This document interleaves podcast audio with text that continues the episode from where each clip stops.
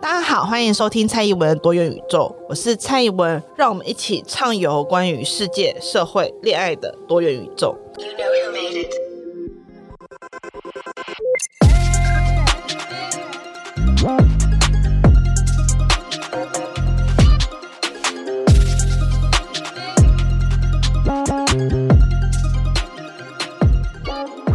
嘿，hey, 大家好，欢迎收听本集多元宇宙。今天这集呢，其实要来讨论一个有一点老的话题，就是前阵子翠上面又在讨论 AA 制跟男女出门吃饭谁付钱。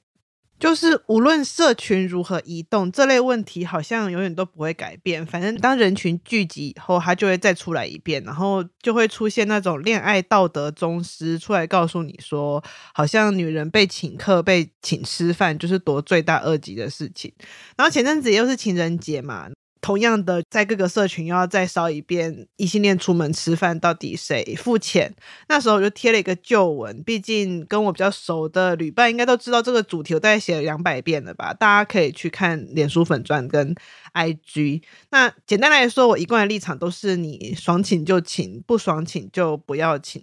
但是我当然能够理解啦，就是请吃饭，它从来都不是一件这么简单的事情。就是在异性恋关系当中，请吃饭跟答应被请吃饭，在约会语言内是一种委婉的邀请跟暧昧，但这个邀请的程度常常会有认知上的落差。有时候在 A 的心里面，可能觉得这是爱情的前哨战；在 B 的心里面，觉得大家都是好朋友的第一关。有时候在某些人的心里，可能觉得我答应。请吃饭就代表说你可以追求我。有些人觉得他答应我吃饭，就是代表他想要跟我发生性关系。所以很多时候请客这件事情，它会导致一种误会跟怨怼，是来自于我们虽然都知道这是一种委婉的邀请跟暧昧，但是这个委婉到底程度到哪里，到底双方对于这个邀请的想象到哪边，其实是有很多距离的。特别是我们的大众文化很习惯性的把请吃饭视为是性跟恋爱的暗号，而且这个暗号是一种呃被预设为是普遍性的，就好像你今天是一个恋爱的人，你是一个恋爱者，就应该要知道这件事情。你今天是一个成熟的恋爱者，你就应该要知道这件事。例如，你愿意被请吃饭，是不是就代表你愿意一定程度的达成对方在恋爱或是性上的需求，例如摸个手啊，或者是保持暧昧的样子。当然，这个暗号它从来都不是只在请吃饭这件事情上面，可能还包含了吃什么样子的饭，什么形态的饭。举例来说，前阵子也是在 Threads 上就看到有一个男生 po 了一个文章，就是在讲他就是 po 了一个路边摊的文章，然后就是讲说现在还有愿意吃路边摊的女生吗？如果有的话，就可以娶了。这样，姑且不论吃路边摊女生会不会想要跟他结婚，这段话的意思其实代表了一件事情，是他认为现在的女性没有人会再陪她吃路边摊的。那这背后的逻辑可能就是现在女生比较物质，现在女生比较拜金，现在女生可能嗯不会想要愿意跟男生一起去吃路边摊。那这个路边摊它所代表的就是 more than 路边摊本身嘛，它其实是一种呃，当我在提供一种性跟恋爱的暗号的时候。当我在约会语言里面，路边摊代表一种肯吃苦、肯陪我一起吃苦的想象。但是坦白说，有时候我们去吃路边摊就是吃开心、吃爽。我打个比方来讲好了，我每次去彰化女中授课的时候，我其实都会提前大概一个小时到彰化，因为彰化可以吃东西实在太多，然后我就会把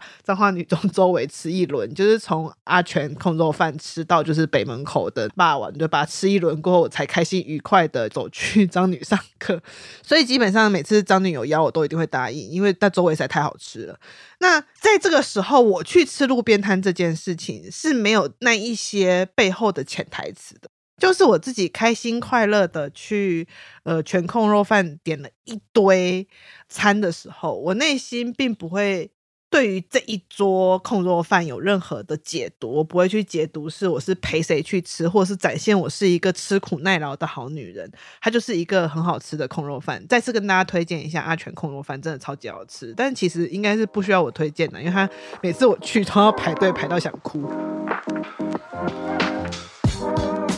那路边摊在这边作为一个衡量的价值，当然最主要是来自于价格嘛，就是。因为它的价格让别人觉得愿意跟着男人去吃路边摊的女人就是比较不拜金的，是比较节俭的。可是除了价格之外，当然用价格做出这个吃饭的暗号跟讯号之外，还有所谓的形式嘛，因为有时候其实你去吃某些。餐厅，你还是可能会吃出一个 fine dining 的价格，你还是可能会吃出一个想 enjoy 的价格，但是并不是所有那个价格的餐厅都会被认为是一个在恋爱上散发出讯号的餐厅。我打比方来讲哈，我印象很深，就很久以前有个新闻，就是在讲什么，有一个男生就是要邀请女生去吃情人节大餐，然后他就订了。姜母鸭，然后女生就不愿意去，然后他就有点不开心，也是发了一篇文。我不知道我这这类型的文章总是可以变成新闻，还是某种神秘的讨论话题。因为台湾人真的很喜欢讨论谈恋爱跟吃，然后请吃饭就是一个把谈恋爱跟吃扛拜在一起的话题，所以 therefore 它就很容易会变成某种神秘的新闻焦点。如果大家还记得当年有一个半桌的事件，然后就一堆要出来再三的去重申，就是半桌很好吃，然后就觉得说。OK，重点从来都不是半桌好不好吃，或者是姜母鸭好不好吃。重点其实在于你在选择餐厅的时候，你选择餐厅其实背后是有某种程度的文化意义的。那个文化意义会。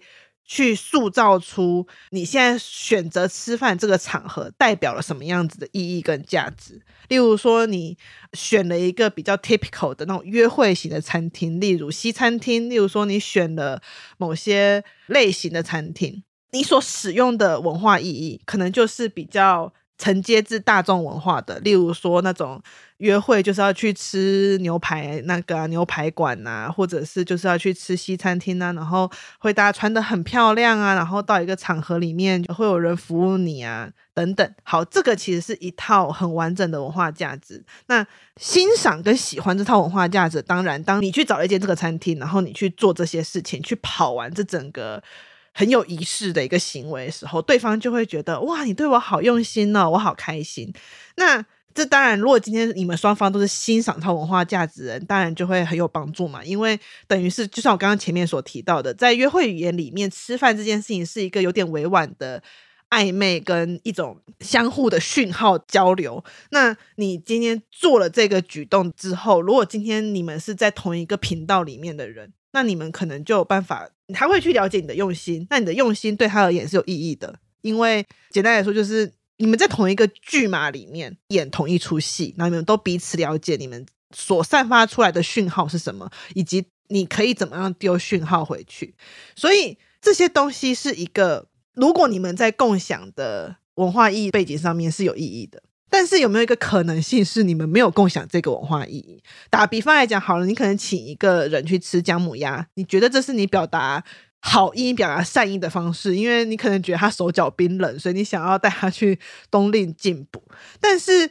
很不好意思的事情是，姜母鸭这个餐点的象征，在大众文化里面并没有被养成一个浪漫的意涵，并没有被养成一个约会的意涵。所以，如果今天不是跟你在同一个想法当中的人，例如说他没有。get 到你这一个贴心，他没有 get 到你发现他手脚冰冷，或者是你觉得冬令需要进补的这个贴心，他跟你不在同一个文化圈里面的时候，他就没有办法 get 到你的这一个起点，他只会觉得，哎，你怎么好像跟我约约会，就你最后选了一个不是传统定义下的约会餐厅，所以在这种情况下，你很难说是因为对方。势力，或者是因为对方好像看不起你的文化，并不是这样子的，而是来自于你们并没有共享某一套共通的文化背景。所以在这种情况下，有个很大的重点，其实是我们要常常时刻的去思考说，我们要把我们的恋爱放在这些隐藏的暗号跟约定俗成当中吗？就是我能够想象当初那一个请姜母鸭的大哥。如果他在订餐厅之前有开口询问一下对方，说：“诶，你喜欢吃什么样的餐厅？或者是哦，我们当天去吃姜母鸭，你觉得 OK 吗？他可能会得到一个比较明确的意愿，对方可能会说：“哈，第一次约会吃姜母鸭好吗？”或者对方可能会露出面露难色说：“我觉得第一次约会可不可以吃？”比较正式一点的餐厅等等，那我不是说你就要全盘接受。例如说，你可能觉得，我觉得花钱去吃那种很花俏的餐厅没有意义，你可以去跟他 feedback 说，可是我不喜欢吃那种类型的餐厅。然后你们可能可以找出双方都能够接受的餐厅，这是第一种状况。第二个可能是你在一开始觉得，嗯，我们可能不适合，因为他是喜欢那一套文化价值、文化意义的人，但我不是，我是比较喜欢这一套的人。那你们可以。直接避免了当天的难堪。我的意思就是说，有时候我们必须要承认的事情是，如果我们宁愿诉诸这些隐藏的约定俗成、这些隐约的暗号，而不去明确的询问对方意愿的时候，很多时候就会变成你只是发觉双方认知不同，然后你就一直在抱怨自己的付出没有得到回报。但我也不否认，这世界上真的存在一种方式是。主流的，大家都觉得，嗯，谈恋爱就是那个样子的想象。例如说，我刚刚所提到的嘛，就是吃饭，如果约去那种 fine dining 啊，或是那种传统的那种西餐厅啊，好像那种很刻板印象的那种东西，是最快可以让别人了解我们好像现在要进入一段关系当中喽的那种吃饭暗号。我的意思就是说，存在这种最俗烂的东西没有错，这种。但说俗烂好像不大对，应该要说是存在的一种最能够让人快速理解你们两个现在处于哪样子关系路线的一些象征，而这个象征在餐厅当中，在行为举止当中是能够最快被对方认知说，嗯，这个人对我意思，嗯，这个人正在对我提出恋爱或是性的邀请，或者这个人现在正在。对我做出一些罗曼蒂克的举动，就是我们存在这些东西没有错。那我也不会否认这些东西就是所谓的 easy way，因为它已经是一个已经被建立出来的管道，就是它已经是一个被建立出来的东西，就像是那种自动贩卖机，你知道吗？你知道投币这东西可能就会掉出来，它可能最简单，你不需要再额外去付出行动把它赋予意义。例如说，我刚刚所提到那个。姜母鸭事件，如果说今天这个姜母鸭事件，这个人他多做了很多赋予这个行为意义的举动，例如说，他真的跟那个人说：“哦，因为我去看了你的脸书上面说你最近手脚冰冷啊，好像身体不大舒服，所以我想说我们去吃姜母鸭可以补补身体。”这个举动可能就会瞬间变成一个贴心的举动，他可能就会变成另外一种被赋予了恋爱或是被赋予了缔结关系意义的。一个想象，它就会不再是在那个传统的那种主流的爱情想象里面。我的意思就是说，我们当然有我们的创造力，因为我们是人嘛，我们。大家都是聪明的好孩子，就是我们这些聪明的人们，就是当然有办法、有能力去创造出自己的意义，有办法去创造出自己做出对于对方的付出，以及对于对方一种爱跟性的暗号。我们能够去做出这套关于爱的符号，我们是有能力做出这件事的。我要先跟大家讲这件事，就是我们所有人都有能力做这件事，但是我不会说做这件事情不累，这件事情是很累，然后。自己去尝试生出一套新的意义，让对方一起加入你这套意义的系统，或者是你也去承接对方那套属于他自己意义系统，过后你们两个把它融合，形成出一组属于你们自己的恋爱方式，属于你们之间的恋爱的符号跟象征。这个游戏很有趣，但是很累，所以我必须要承认，这世界上存在一种就是没有那么累的恋爱方式，就是去用别人已经。尝试过很多遍，而且所有人都了解、所有人都知道的东西，然后你就去用那一套最老套的东西，比较不需要再去烦恼说其他的意义在这当中什么。那这个并没有什么问题，说认真的，因为毕竟我就很常在这个节目提到的，我们人生已经过得很累，如果恋爱还要谈得充满创意，然后又要勤劳，真的是一件很痛苦的事情。所以有时候我们就会想要谈老套的恋爱，可是。我要坦白跟大家说，就是，但是老套的恋爱这件事情，他有擅长跟不擅长的人。那通常来讲，会苦于这个请客戏嘛，然后苦于这个在吃饭的约会语言当中不知道该如何做出选择的人，就代表一件事情，就是你就不是擅长这一套的人啊。你懂吗？我我相信这世界上有人真的很享受这一套已经寄存很久的请客吃饭的性跟爱游戏，一定有些人非常热衷于这一套，他们。把这一套恋爱的符号，把这套恋爱的符码玩得炉火纯青，然后请吃什么样的饭代表有好感，请吃几次的饭代表我可以进展到什么样的程度。OK，我觉得这世界上或许有人真的很享受这种版本恋爱，他们也玩得很开心，但是很明显的会产生这种悲愤，会在那边觉得没有女生要陪他吃。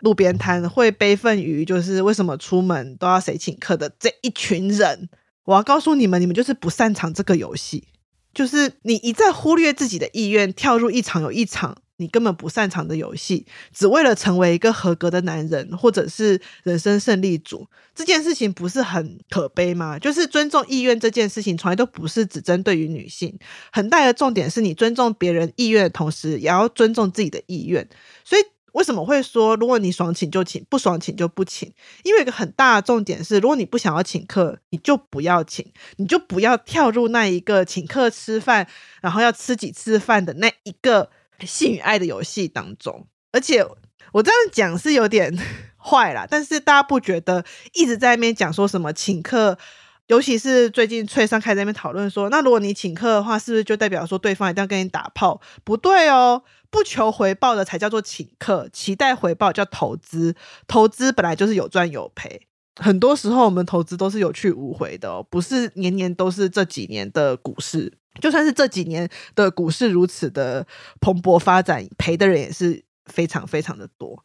所以我要讲很大一个重点是来自于我能够理解在。原版那一个老套的约会游戏当中，请客吃饭是一个很重要的邀请跟暧昧的戏嘛，在性跟爱当中是。但是我要跟大家讲的是，你是一个有创造力的人类，你可以也应该去创造出属于自己的约会游戏，而不是总是在你不擅长的品相当中去哀怨说：“哦，那为什么女人不愿意陪我去吃？”路边摊，把那一套衡量爱情的方式整个拿掉，你就会觉得，嗯，你会自由很多。那大家也会说，就像这次脆上以及过往无数次，都会有人出来说，那为什么这么麻烦？为什么我们要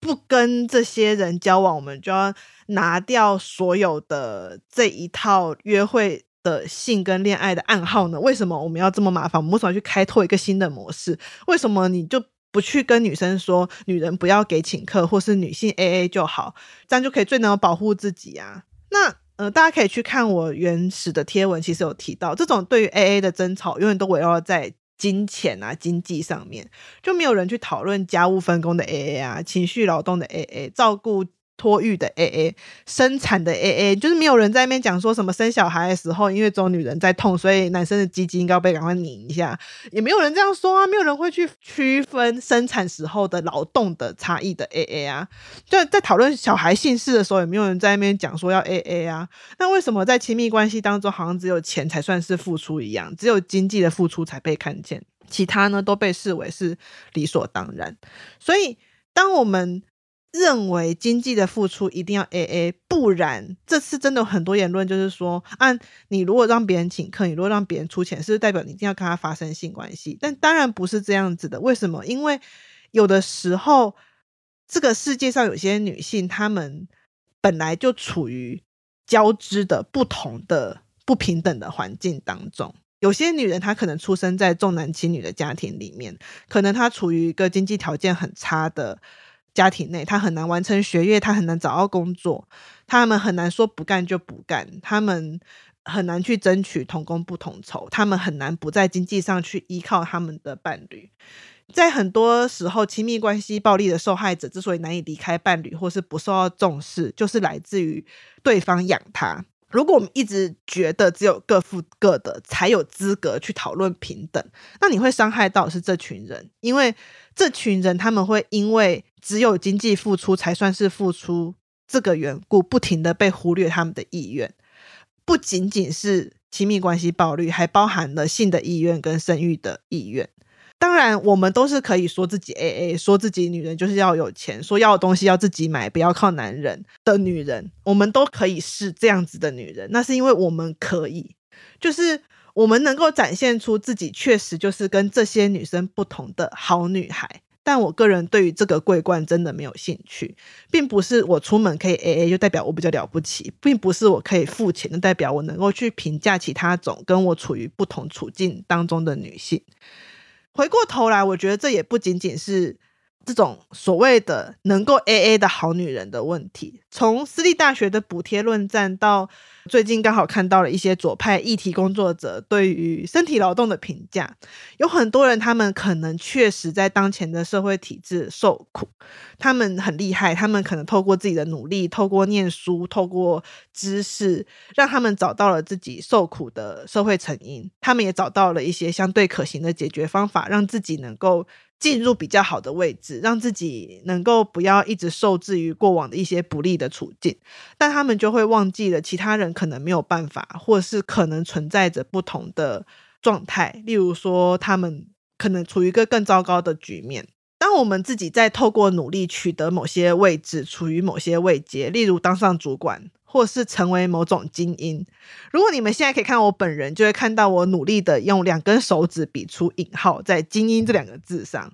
当你成为了这些人的时候，你也会成为行塑当前社会当中的一员，这是没有办法的事情。就是你就会加入既得利益者的行列当中，因为啊，你人生就是走到那边了嘛。但是你可以选择做出一些改变，就算很小，就算可能会失败，你还是可以为自己的成就感到自豪。你可以强调你自己的努力，你可以对自己充满了肯定。但是这一切都不需要奠基于否定他人的处境之上。你看穿了一些东西呀、啊，例如说，有些人他可能看穿了当前社会过度强调个人努力的劳动体制，确实造成了很多劳动问题。但是这个看穿，并不是给你一个方向去指责其他看不穿的人，或去指责其他无法抵抗的人，好像就是资本家养的狗，或是马屁精。我的意思就是说，我们不需要这种。垫高自己的看法来展现出自己的成就，或者是展现出自己与别人之间的不同。知识带给我们的东西，应该是让我们更能够去看清不同的人处于不同的处境当中，他可能会做出不一样的决定，而这些不同的决定，它可能会导致非常极为不同的结果。那我没有说你要去为别人的选择负起责任，但至少我们可以。了解一件事情，是我们每个人能够走到现在这个状况都不容易，也不简单。我们都可能会在某些时刻做出错误的选择，而落入了别人的处境。就是我有时候去看待那些被评价为不够女性主义，或者是被认为是不够好的女性的时候，我去看他们所做的一些行为举止，我就会觉得我也有可能是他们。我的意思就是说，我们都有可能是他人，在不同的选择之下，在不同的状况、不同的处境之下，我们都有可能做出与现在自己不同却与别人相同的选择。那回到。亲密关系回到 AA 制，或是回到所谓的好女孩不应该被请客，都一样，就是不同亲密关系形态的选择，是每个人因为自己当下的生活形态有了不同的选择而产生的。确实不是每个人都会做出睿智的决定，就是也会因此而感到痛苦。但是这无关乎于这个人是否应该要因为他的选择而受到道德上的评断。而去断定她是不是一个好女人，她是不是一个值得尊重的女人？因为简单来说，一个人就算不停的在谈你觉得烂到想问候他老师的恋爱，真的，这世界上有些人就是每次他做出的恋爱选择，每次他做出的亲密关系选择，我都会在内心里面问坏。坏，你会在我觉得两千三百万个选择当中选择一个最烂的，就是我在内心里面会常常会在心中问说为何？但是他也值得被尊重，就算他今天选择了谈大概每一个恋爱都让你觉得坏坏坏的时候，他也值得被尊重。这是因为他是人，不是因为他的恋爱。那我这边所讲的尊重，并不是说所以你就要为他恋爱买单，或者是所以你就应该要为他的选择鼓掌，说我支持你，Go sister。不是，我的尊重是指说他在性、他在生育、他在人身自由上面的意愿，他都不应该被否定。不会因为他今天选择了一个。你觉得烂的恋爱对象不会因为他今天做了一个有点烂的选择，例如说他选择被请客，这是一个你觉得很烂的选择，他就应该要让渡他在性上面的意愿，或他就应该要让渡他在生育上面意愿，或是当他受到暴力对待的时候，你就会说哦，他是活该，不应该如此，他不应该因为他的亲密关系选择而受到了关于他个人意愿以及道德上面的评断跟侵略，这个才是重点，所以。我要讲的一个很大的重点，其实是，当然人都有一套自己的价值观，都有一套自己的评断。我跟这个人会不会合？我会不会喜欢这个人的系统？我也有我的系统超级强大的，所以我常常在不喜欢人。但是我喜不喜欢一个人，都不直接等同于他在道德上面，他就不是一个值得被尊重、值得被尊敬的人。这个是要去区分开来的。所以回到最后。我还是非常非常否定那一种，呃，觉得只有 AA，只有付钱的那一方才是应该要被尊重人的这个想象。因为回归到我自己对于女性主义，或我自己对于任何社会理论的想法，就是我们能够在这边，我能够在这边跟大家高谈阔论，然后还有一些人愿意听我讲话，我能够在 FB 上写作，能够在 t w 上写作，光是这一点就已经代表一件事情，是我并不是那一个会被。这一套评断标准伤害的人，所以在这种状况下，我更期待的事情是，我不要因为这套评断标准而去伤害那一些处于更多多元的不同弱势处境当中的女性。因为如果今天我们又要回归到一个，就是如果你今天好不容易的爬到了某些位置，例如说某种精英，我再度的用两只手指比出引号，或者是某种知识分子。持续在比出引号哈，那我认为我们的责任应该是看到更多不同的处境，并且去设身处地的想象一种可能是，即使今天这个人做出来选择，你可能在心中抱持着疑惑，在心中抱持着怀疑，他也不会因为他一两次他自己未来可能会后悔的选择而万劫不复，而没有回到。所谓的这个生活社会当中的空间，我会认为这个社会应该要是一个更广阔、更多人、更多不同的选择都可以有不同转换的可能。我的意思就是说，并不是说人不应该为这选择付出代价，可是那个代价不应该是大到好像我今天做的这个选择，我就没有后悔的空间，我就要一路走下去，因为我就会被认为不是一个好女人，我就会被认为是一个糟糕的女人，不应该是这个样子的，而是。我们可以在各种不同的选择、各种不同的亲密关系形态当中不停的切换，而最终找出一个最适合我们自己的途径。好，那今天这集就到这边啦。那喜欢这集内容的朋友，以及就是喜欢之前蔡英文多元宇宙的朋友呢，都还是欢迎加入我们充满乐色话与各种不同。相互安慰以及资讯分享的订阅群组，那连接就在我们的资讯栏当中。那喜欢我节目的朋友，也欢迎按下订阅、追踪跟分享键。那我们下回见，拜拜。